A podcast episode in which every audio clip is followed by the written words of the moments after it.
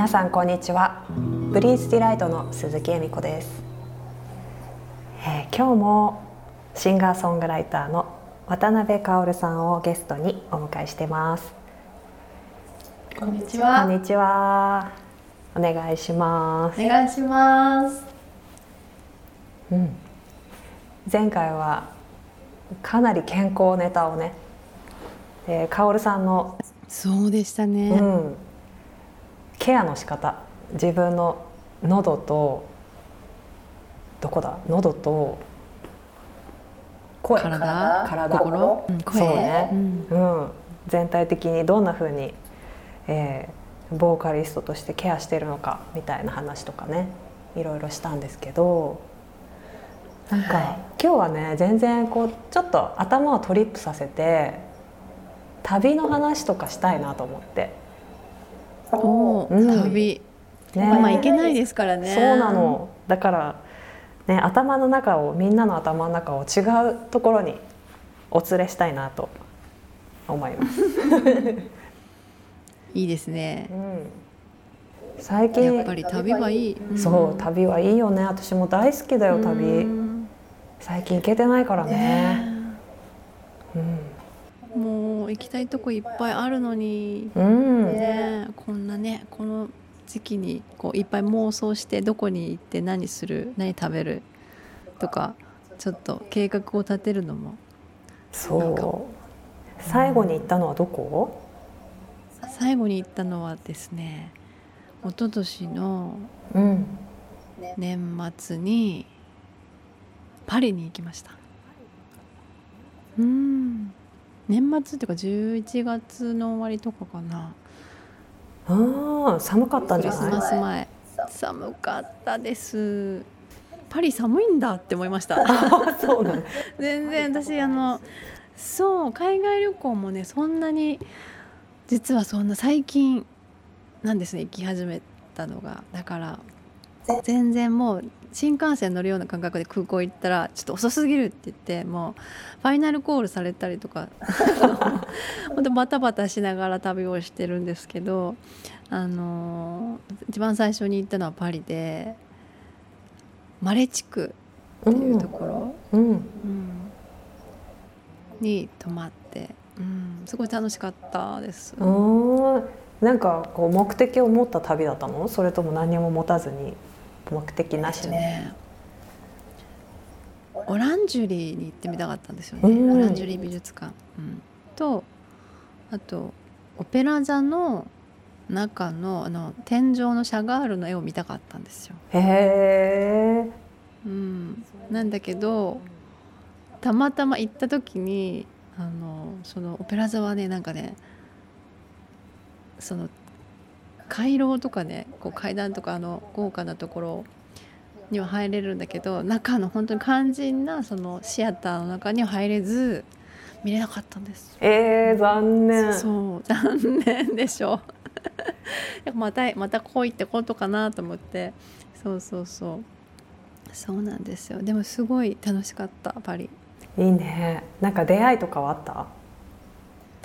でもねパリはねなんかもう見てるのが人を見てるだけで楽しかったしなんかおしゃれを見てるだけでみんななんかそんな派手な人とかキメキメな人とかは全然いないんですけどこうなんか冬のファッション。なんか本当におじいちゃんとかおばあちゃんとかがすごいおしゃれだなと思って。あとは夜遅くでもこう日本って結構夜遅くにこうねあの大人の方が年配の方がお茶してるとかお酒飲んで外でわーわー、ね、お話とかしてることってないんだけどなんかパリはそういう年齢とか関係なくもう夜は楽しくお酒飲んでお話ししてっていう感じの雰囲気があってなんかそこがすごくねなんか街を歩いてるのが楽しかった。それは一人旅だよね。それはねお友達と。行ってたんですね お友達と。そうなんそうなんですよ。またなんか友達と行くのと一人で行くのって全然違うよね。あそうですね。全然違うかも。うん、あやっぱり行きたい一人旅はとこも違うしね。一人旅はねパリはねお友達といたんですけど一人なんか行動するのはもう本当になんかお昼は一人で行動して夜ご飯一緒に食べるみたいな感じだったんだけど一人旅はねそうねあのポートランドですうね、ん。それもそれが一番。うん。あの最初の本当に一人旅したことがなかったんです海外に。あそうなんだ。うん。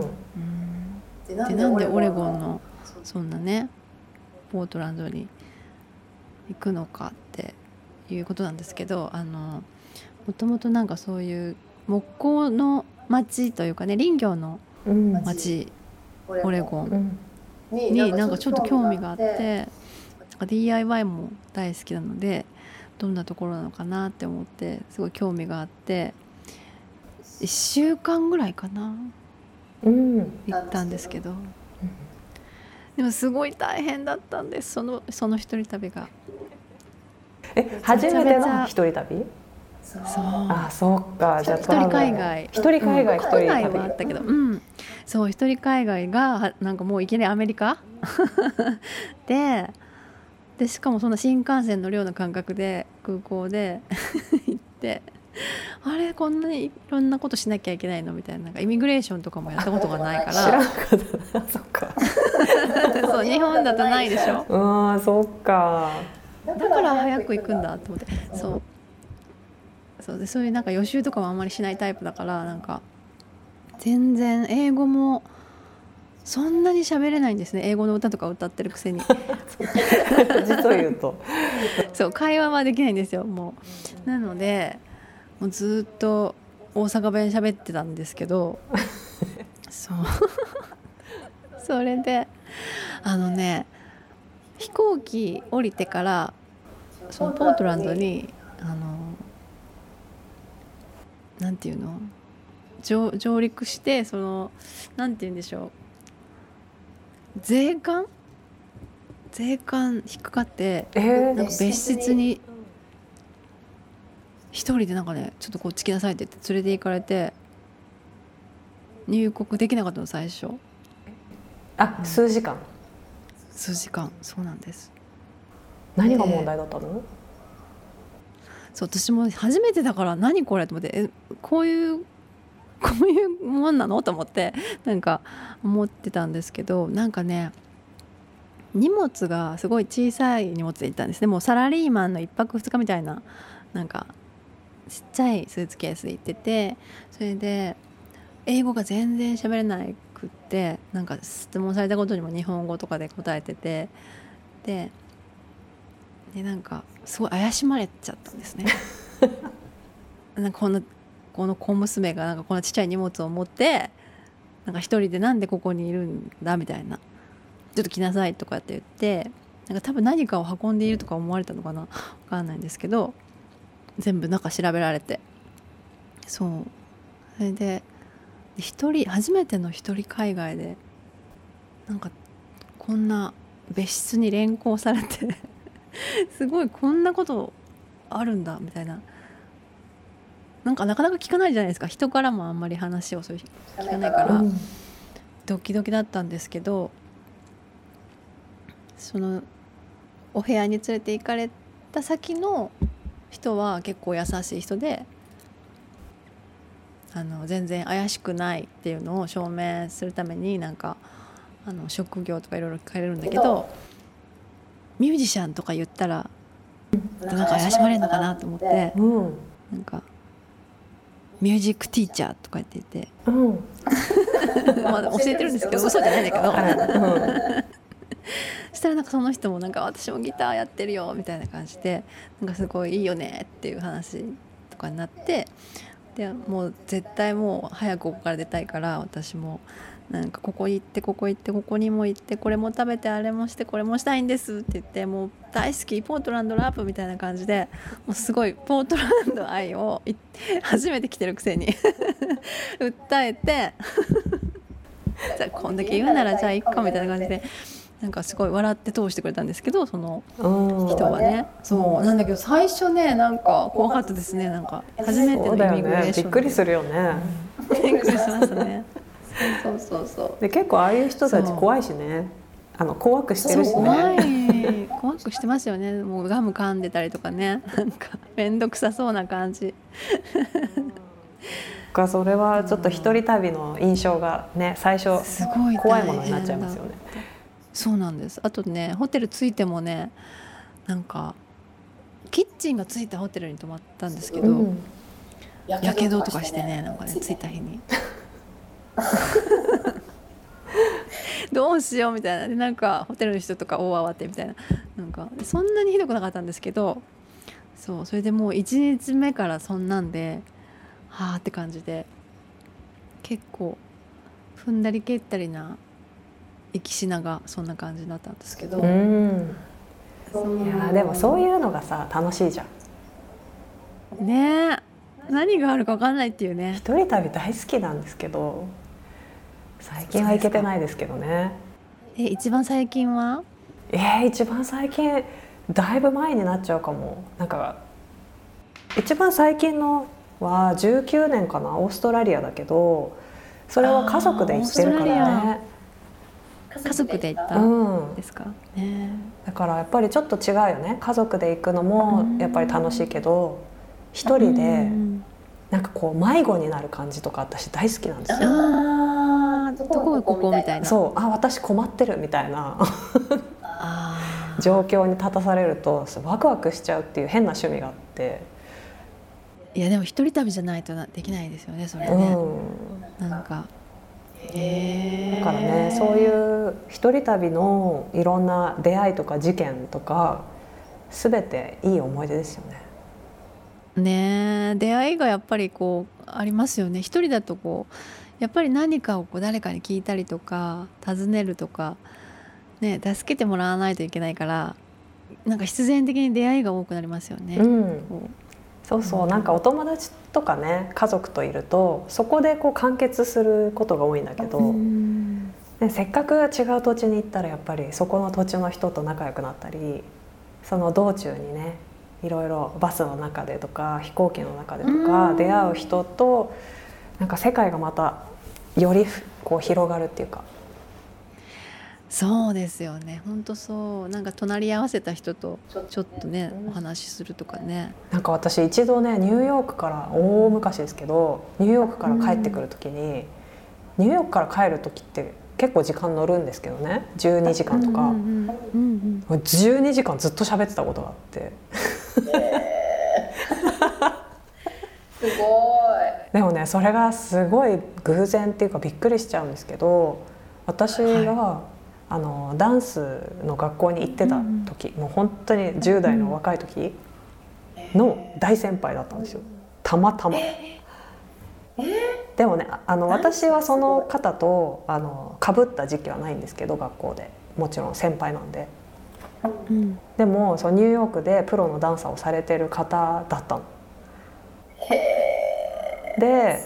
私はあのダンスじゃないんだけどちょっとそういうし仕事というかなんだろうな試験を受けに行ってたのね私ニューヨークにその時。でニューヨークの帰り道に横に乗った方がなんかアジア人だけどなんかね読んでる本が日本語だったの。でえーあ日本の人なんだと思って話しかけたんだよね。でいろいろ話しててプロのダンサーなんだ今から韓国に公演行くんだみたいな話でしてて「え私もダンスやってたんですよねそういえば」っていう話から同じ学校だったっていうことが分かり、で話が盛り上がっちゃってそう。で12時間ずーっと喋って、うん、っていう思い出もあるな。なんかいいよね旅行したのはいくつぐらいっていうか何年前にそのダンスを習ってたんですか？旅行したえ？時のとダンスをやってた時が10代でしょ？であその後その方に旅会った行してから何年ぐらい経ってそのダンスえっ、とねわかるわかる。するまで？そのうんうんうん。えっ、とねい。よく言えない10年後ぐらいにその方に会ったんですね。私がへダンスしてしてた時から、まあ、10年経ってないか。8年後ぐらいかな。うん。へえじゃあもう全然違うことをしてたその人生。そう違うことをし、うん、違う人生を歩んでた私とうん。ずっとダンスを続けてた。方。へだからやっぱりダンスの時の話とかその現場の話そうニューヨークのプロのダンサーとして働働くっていうかねダンサーしてる方と話すってすごいエキサイティングだったから、すごい。うん、楽し素敵かな思いっ出ですね。たとかねいろいろあります。いいですね一人旅ね。うん、お友達と行くのもねまたそれはそれで楽しいよね。うん、そうか。でもなんか行くまでが楽しいななんか考えたりこうここ行こうあそこ行こうって思ってる時も楽しい。うん、計画を練ってる時にもうすでに頭がさそこに行っちゃうんだよね。旅しちゃうんだよね。そうなんですよ。でも計画通りに行かないの絶対。うん。そうそうそういうものだよね。時間もやっぱり日本みたいにきっちり動かないし。あそうね。本当そうですよね初めてあの行った時に本当に電車が時間通りに来ないって別に普通のことなんだと思って。他の国では普通なんだと思って。ねみんなのこの構え方が全然違うよね。そういう時間に通りに来ないことに対する寛容な姿勢がね。そうですよね。本当に。日本だから日本の電車すごいなと思って。なんかびっくりした。うん。いやーいいね。いろんな思い出があるでしょう。そう。カナダにいらした時もあれですかね。あのそのどっかにちょこっとトリップとかうん。カジュアルに旅行したり結構行ったうん。カジュアルに旅行してた。すごく、ね。そんな感じ。どんな一番こう印象に残るところとかってありますか？印象に残るところ？いっぱいある？うーんそうだね。なんかいっぱいあるからどれっていうのもあれだけど。そうね。なんだろうな。なんかカナダで一人旅でモントリオールとかケベックとか、うん。えー私がいたのはバンクーバーの、えーっとカナダの西側なんだけどモントリオールとかうんケベックとかっていうのは東寄りなのね。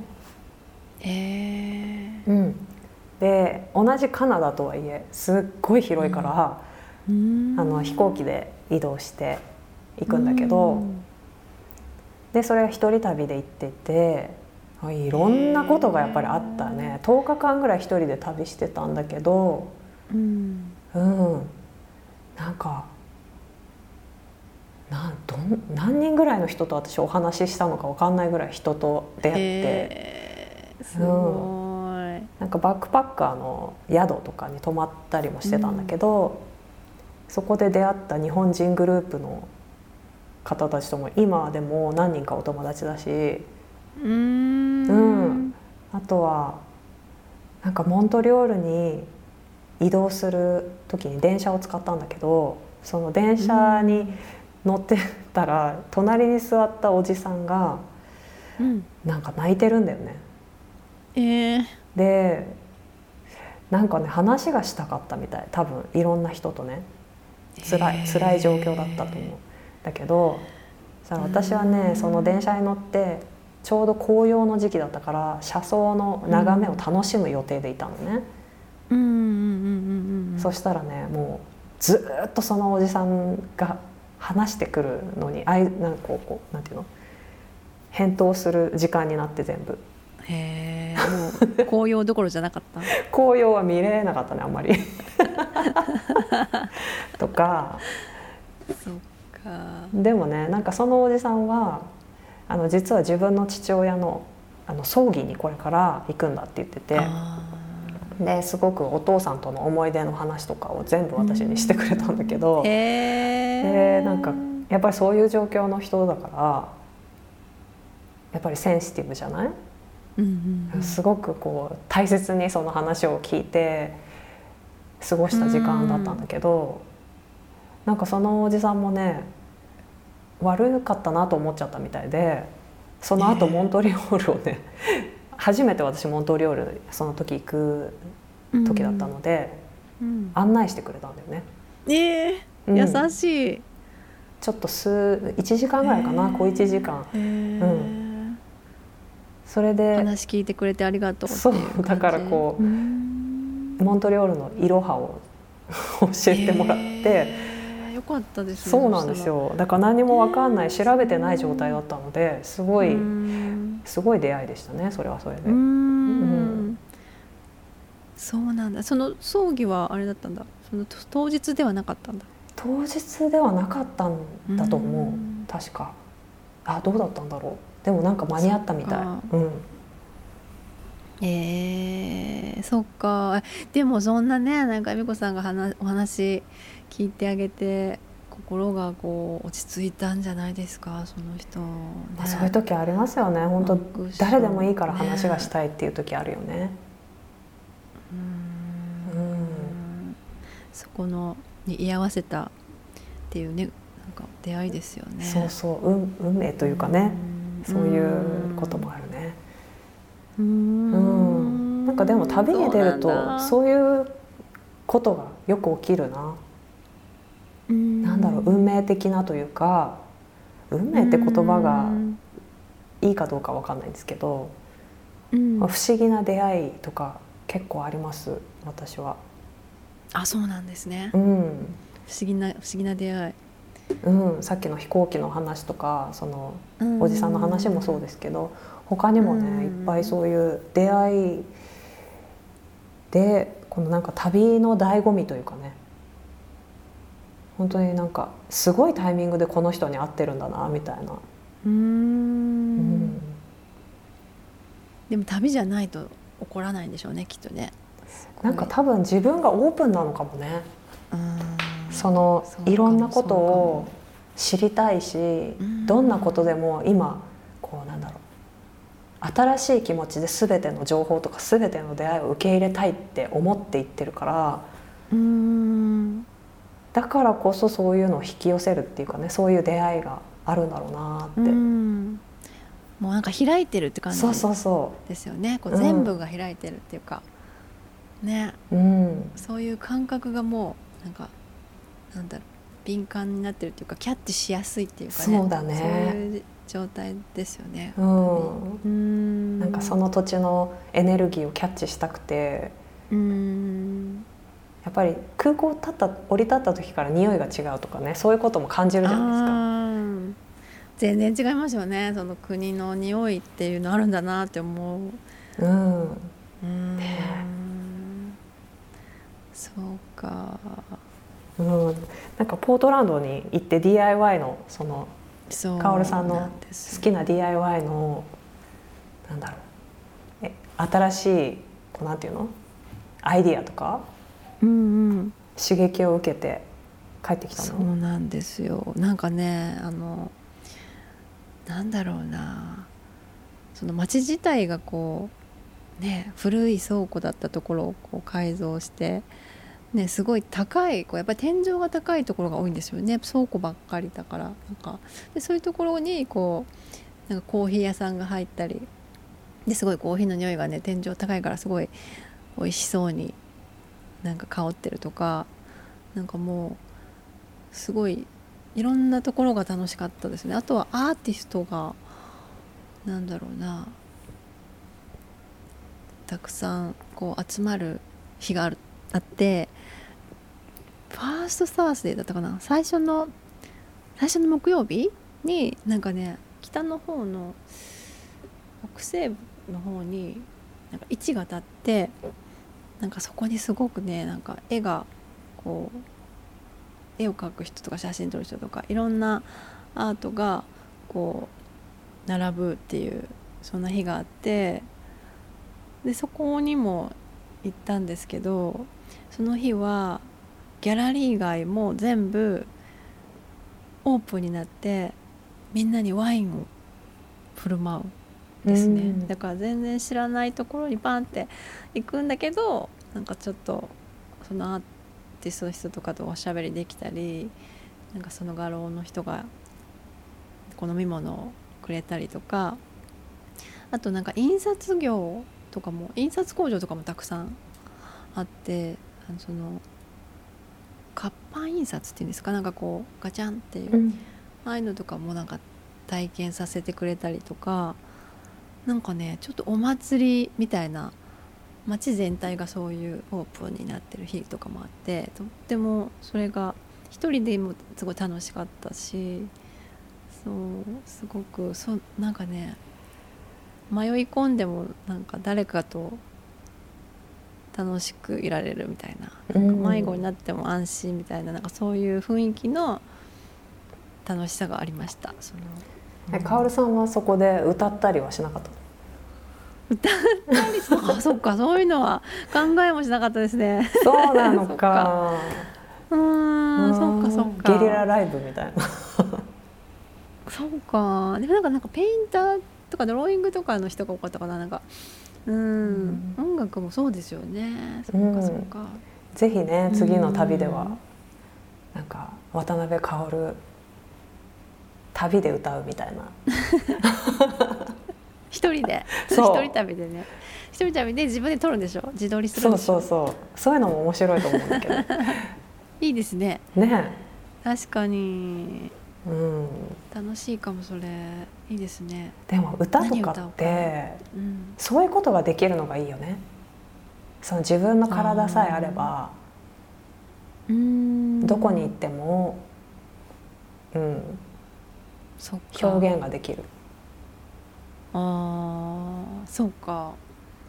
うん、でもアカペラで歌うのとか結構そう。大変だけか。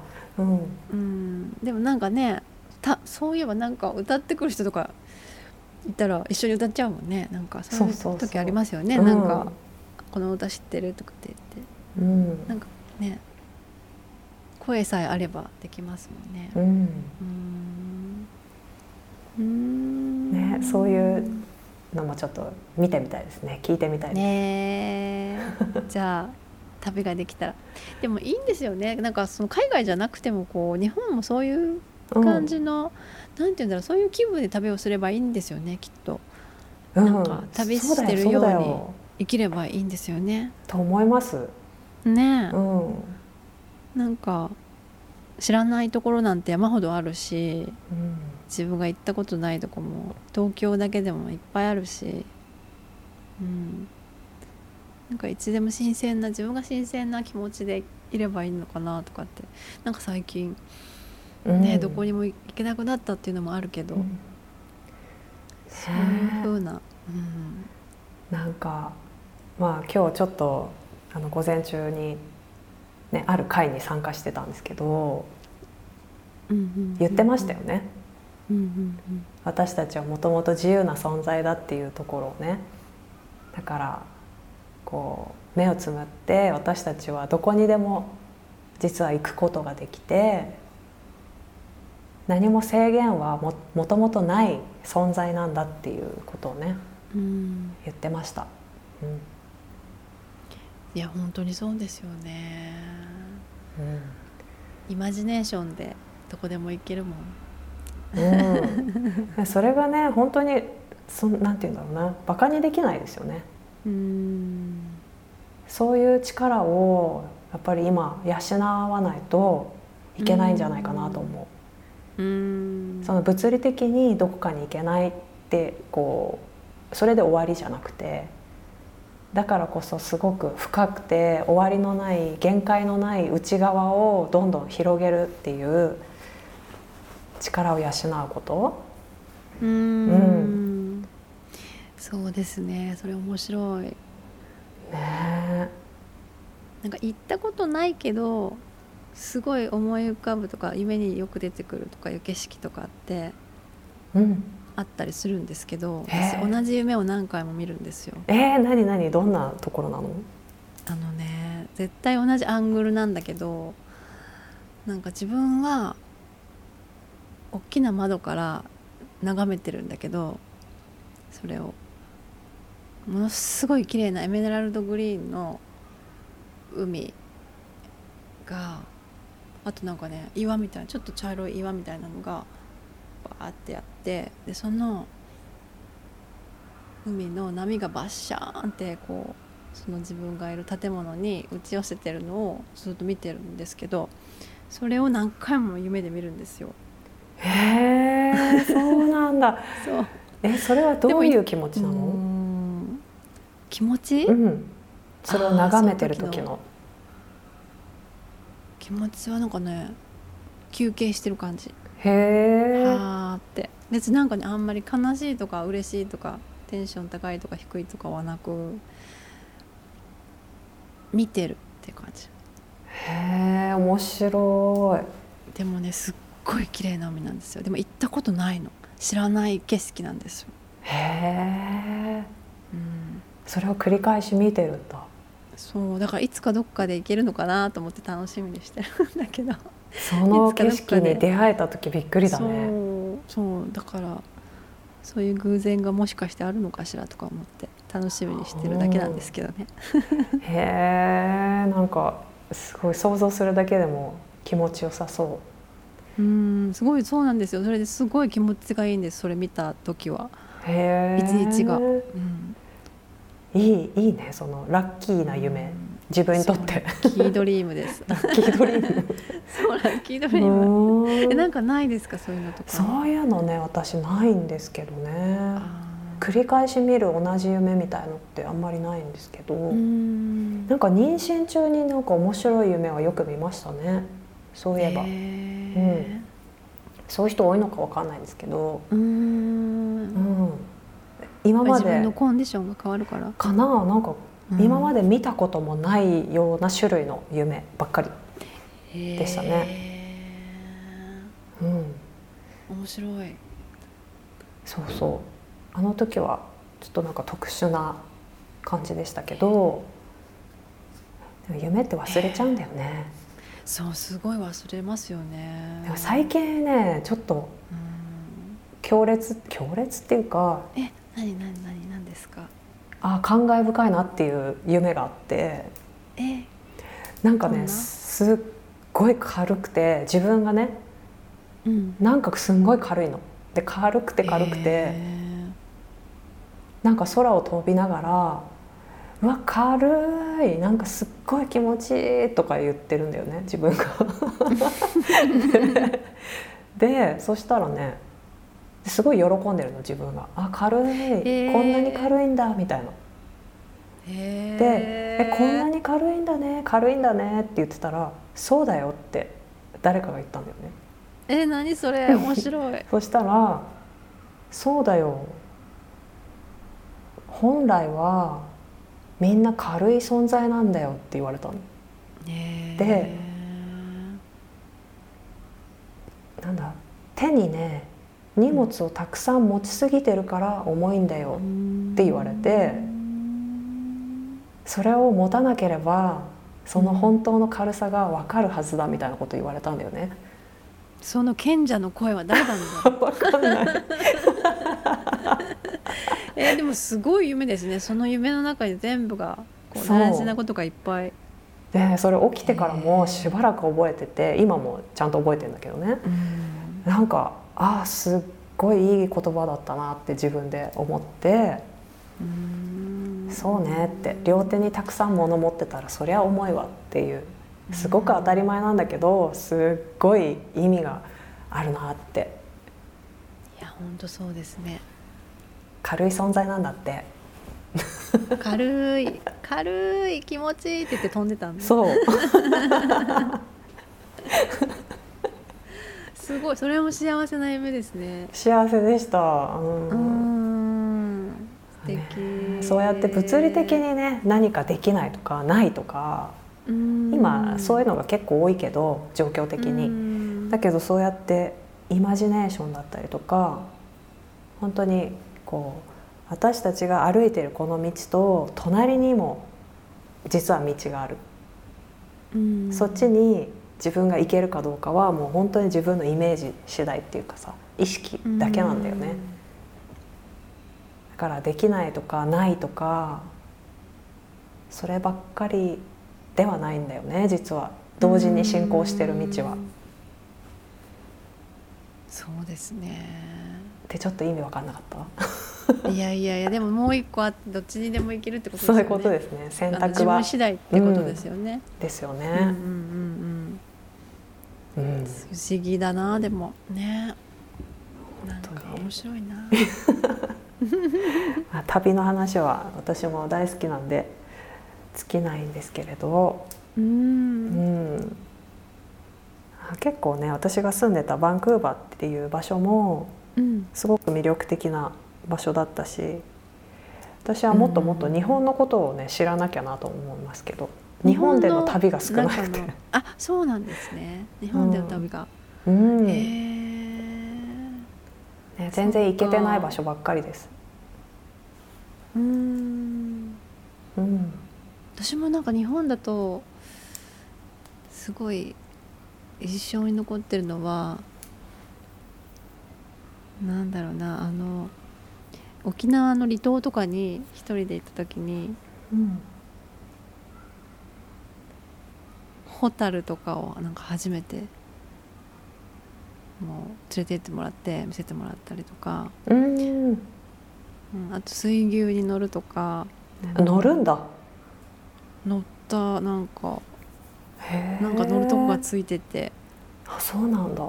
竹富島かな？うんうんうん。でちっちゃい島なんですよね。けどその一周できちゃうぐらいななんかところで。でなんかその牛の乗りながらなんか牛をこうそうなんていうの？運転じゃないけどなんかこう牛をこうなんていうんですか？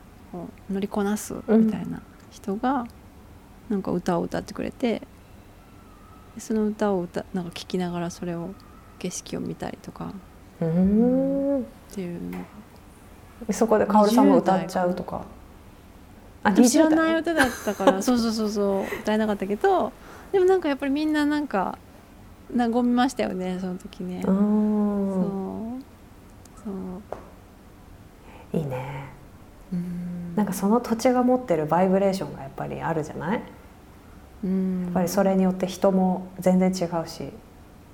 うんそうですよね、うんなんか東京で飲んでも全然美味しくないけどなんかそこの土地で飲んだらすごい美味しいお酒とかありますもんねあああるね。そうだよね。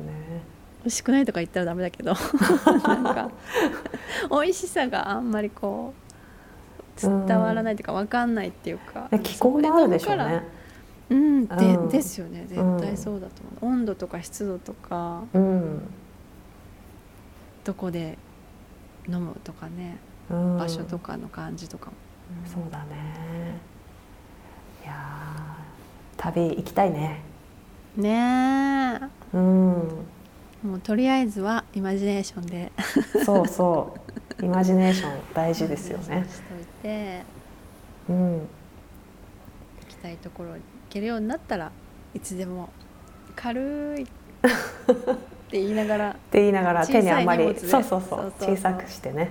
両手に抱えないで旅に出るうん。それができる日まではやっぱりね。イマジネーションでどこまででもいつでも行けるからね。うんそうですね無限無限に。うん。はい。じゃあ今日は旅のお話をしましたけれども。ねなんかカオルさんはね DIY とかがすごいお盛んなんだよね。お盛んって何それ？お盛んって言うんですか。すっごいえ好きですよ DIY そう DIY ね。そううん作りすぎて、ねもう自分のそうそう家に置ききれなくてもうあんまり最近はねあの増やしてないんですけど作りたいものはあるんだけど、うん。そうなんですよ。ちょっと次回そんな話も伺いたいなはいと思います。またカオルさんをお呼びして次回はお話ししますのでまた聞いてください。今日はありがとうございました。ありがとうございました。ありがとうございます。